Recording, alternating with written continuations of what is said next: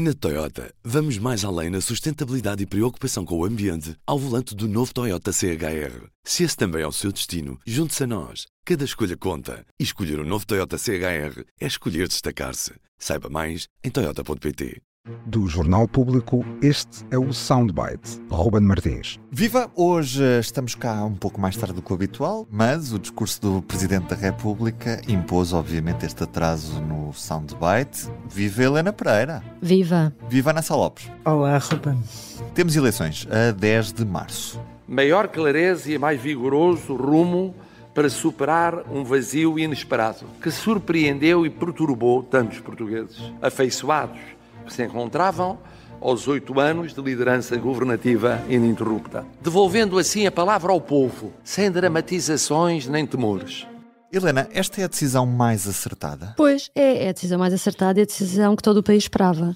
E Marcelo Rebelo de Sousa começa a dar vários argumentos e um deles, bem, diz que uh, ele próprio tinha dito há pouco tempo que a natureza do voto das eleições em 2022 que deram maioria absoluta uh, ao PS tinha a ver com serem umas eleições personalizadas, lembrando o que ele disse na tomada de posse, que era um dia, se por algum motivo o primeiro-ministro, a pessoa em quem as pessoas votaram para, ter, para dar maioria absoluta, porque foi naquela pessoa, não apenas no partido, como dizia Marcelo, saísse, era isto que devia acontecer. E, e toda a gente tem presente, isso foi há um ano e poucos meses, tem presente essas palavras e aí Marcelo foi um, coerente.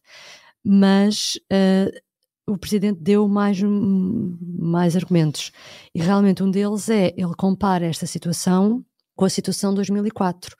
Uh, dizendo que se não houvesse eleições, no fundo era um governo que ficava a apodrecer, que não tinha, não estava legitimado pelo voto popular e que mais tarde ou mais cedo iria redundar no fracasso ele não disse o nome de Durão Barroso nem o nome de Santana Lopes, mas o que ele está a falar é a transição em 2004, quando Durão Barroso vai para a Comissão Europeia e Jorge Sampaio aceita empossar Santana como primeiro-ministro.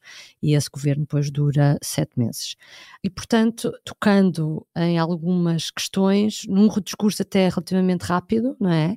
Marcelo Rebelo de Sousa explica que de outra maneira, de outra maneira teríamos uma um pântano, pior que o pântano, num discurso em que ele ao mesmo tempo pede à justiça para ser célere com o primeiro-ministro, num discurso em que dá conforto a António Costa elogiando a atitude que tomou e, e, ainda dando outro conforto ao PS, quer dizendo, eu gostava que fossem mais cedo as eleições, mas não são porque eu vou dar tempo ao PS para se reorganizar internamente, talvez porque o PS possa fazer primárias que demoram mais tempo, que primárias depois congresso, Agora, o que eu não compreendo é, perante isso tudo e perante a gravidade disto tudo, é aceitar que António Costa fique como Primeiro-Ministro até abril, na prática, porque as eleições vão ser dia 10 de março, depois a tomada de posse no mínimo três semanas.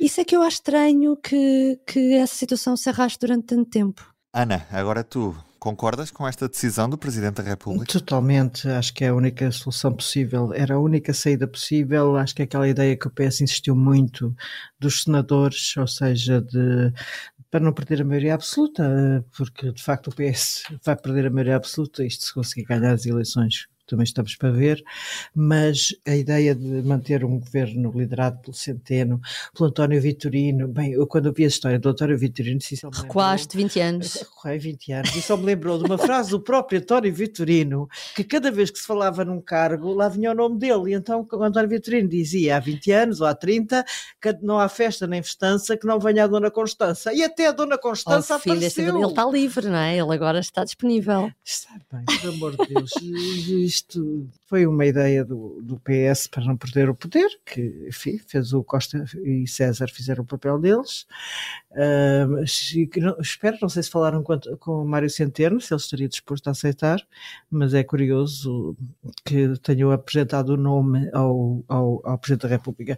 Mas esta era a única decisão pelo que a Helena explicou, do o trauma de 2004 eu sinceramente achava que o trauma de 2004 poderia já ter passado já passou quase 20 anos, mas uh, está tão entranhado, tão entranhado, tão entranhado uh, nas nossas, um, na, no corpo do país, na psique do país. Nós podemos falar numa, psique, numa psicologia coletiva, o trauma 2004 foi de facto foi terrível, não havia outra. Eu, o Marcelo presidente eh, protegeu o primeiro-ministro, ou seja, foi eh, deu a entender de que não havia quaisquer suspeitas sobre o primeiro-ministro, ou pelo menos leu uh, aquele bastante equívoco parágrafo da Procuradoria, deu assim a protegeu. Eu acho que foi uma foi bastante simpático nesta hora da despedida e depois de um ano terrível que tiveram os dois. Acho que Marcelo, na hora de despedida, foi bastante elogioso para António Costa e e deu-lhe quase, não sei como é que é explicar bem isto, mas a ideia de que não o considera suspeito. Ah, sim, sim, sim. Eu acho que isso ficou muito claro e é neste momento a coisa mais importante é que havendo o processo e havendo o inquérito que está a acontecer e estando ministros, eh, pelo menos o João Galamba já constituído arguído, o chefe de gabinete, portanto, havendo toda esta, eh, o facto de Presidente da República, que obviamente não representa a justiça, mas eh, é uma, vem, vem em testemunha abonatória da seriedade de, de, de, António Costa e acho isto importante, relevante neste dia. Foi quase um pedido de paz, Helena, depois de, de, da tensão que assistimos entre Belém e São Bento. Sim, nós até há, há, pouco tempo, exatamente, estávamos aqui a falar sobre isso, não é? E, e, e dizendo eh, realmente quando, quando Costa chama Galamba para encerrar o debate uh, do Orçamento de Estado, que era uma provocação gratuita, o que é que ele ganhava com isso? Era mesmo só para uma teimosia e que, que as relações entre Presidente e Primeiro-Ministro estavam no pior uh, nível que já estiveram, não é? E realmente agora é o maior, o, o maior, foi a maior defesa que nós vimos até agora de alguém em relação a, a António Costa e, portanto, nestas circunstâncias e mesmo na forma como conversaram na, na terça-feira, a forma como articularam e como desta vez Marcelo também uh, esperou pela, pelo momento certo para falar e não, não teve aí uh, sim, sim, a dizer nada. Uh, desta vez aquela dupla funcionou muito bem. O, o, chamado não há nada melhor do que o fim de uma relação, sermos todos amigos. A relação acabou hoje. Esta questão da legitimidade de, de, de António Costa continuar primeiro-ministro uh, missionário. Eu acho que acho que isso que isso vai, vai funcionar com António Costa, obviamente, a ter menos intervenções públicas e qualquer, enfim, o cargo de primeiro-ministro. Pois porque ele fica diminuído mesmo assim, é? Sim, e vai, também, durar, vai demorar imenso tempo. O, o José Sócrates também ficou diminuído, não é? Não, estamos a falar uhum. que foi a Troika e não e não o que viemos depois a saber.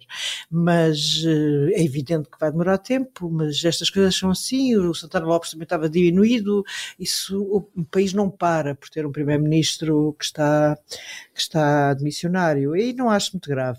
Acho que obviamente vai ficar diminuído, não vai ter as intervenções políticas de, quando o animal político que ele era, não o veremos a fazer, nem sei o que é que vai acontecer aos debates quinzenais, devem ser suspensos outra vez, porque há coisas de facto ah, que tu entendes que neste momento começou uma campanha eleitoral, embora não oficial, há um, há um processo interno no PS e, o, e o, eu penso que António Costa se vai reservar ao máximo. Agora, o país, o governo vai continuar, o governo vai continuar a, a, a, o Sim, orçamento, o, primeiro, o Presidente da República vai esperar pelo orçamento, tal como fez Sampaio, Jorge Sampaio em 2004, o famoso ano que nos corresponde a este, 2023, 2004, 2023, e, e vai deixar passar o orçamento, portanto só assina o decreto do, da demissão a seguir a 29 de novembro. Temos Mas... quatro meses, bem, temos quatro meses, podemos descontar o Natal, que é de menos de dezembro, que é aquele em que não se passa nada, e, mas são. Olha, mas deixa-me só dizer uma coisa: mas uh, neste momento a Lamba ainda é ministro. Eu acho que João Galamba é ministro à hora que nós estamos a falar, mas não acredito que seja ministro por muito mais tempo. O e... chefe de gabinete já foi exonerado e o ministro não. Como é que é possível? Eu acho que o ministro vai ser em breve exonerado pelo secretário de Estado. Faltam quatro meses para as eleições, quatro meses e umas horas. Quem é que tem mais a ganhar até lá, Ana? Eu acho que o PS tem muito a perder. Muito, muito, muito, muito. O PS está numa situação muito grave. Uh, aliás, acho que saiu a sorte grande a Luís Montenegro. Isto, a vida de comentador político é uma vida de, de comentador desportivo, quase, ou seja, no sentido em que as coisas mudam. Às vezes é, é não é como a bola, mas é como a. E os prognósticos são só no final do jogo. E não é? são só no final do jogo. E de facto há aqui um lado de que não, isto foi totalmente inesperado, ninguém imaginava que o António Costa se tivesse que demitir por causa disto causa de um processo. Isto deixa o PS terrível. É, acho que aquela notícia de que na residência oficial do Primeiro-Ministro, ou seja, que na, na, no uhum. gabinete do chefe de gabinete do Primeiro-Ministro, haviam 76 mil euros em dinheiro vivo, em notas, uh, isto é sinal de que Vítor Scária Uh, ele justifica-se que foi dinheiro vindo de Angola, mas nenhuma pessoa normal que eu conheça guarda o dinheiro no gabinete. Estavas a aproveitar da polícia, do primeiro-ministro, para lhe guardar o dinheiro, mas tudo isto é um bocadinho absurdo. E, esta era uma escolha que António Costa provavelmente não podia ter feito, que era o chefe de gabinete José Sócrates. Houve aqui também uma falta de cuidado de António Costa de deixar, deixar que algumas coisas se passassem, não que eu também não acredito que ele ele tenha tido intervenção, mas ter fechado os olhos a coisas que, que são de uma gravidade e que põem agora o PS em muito maus lençóis.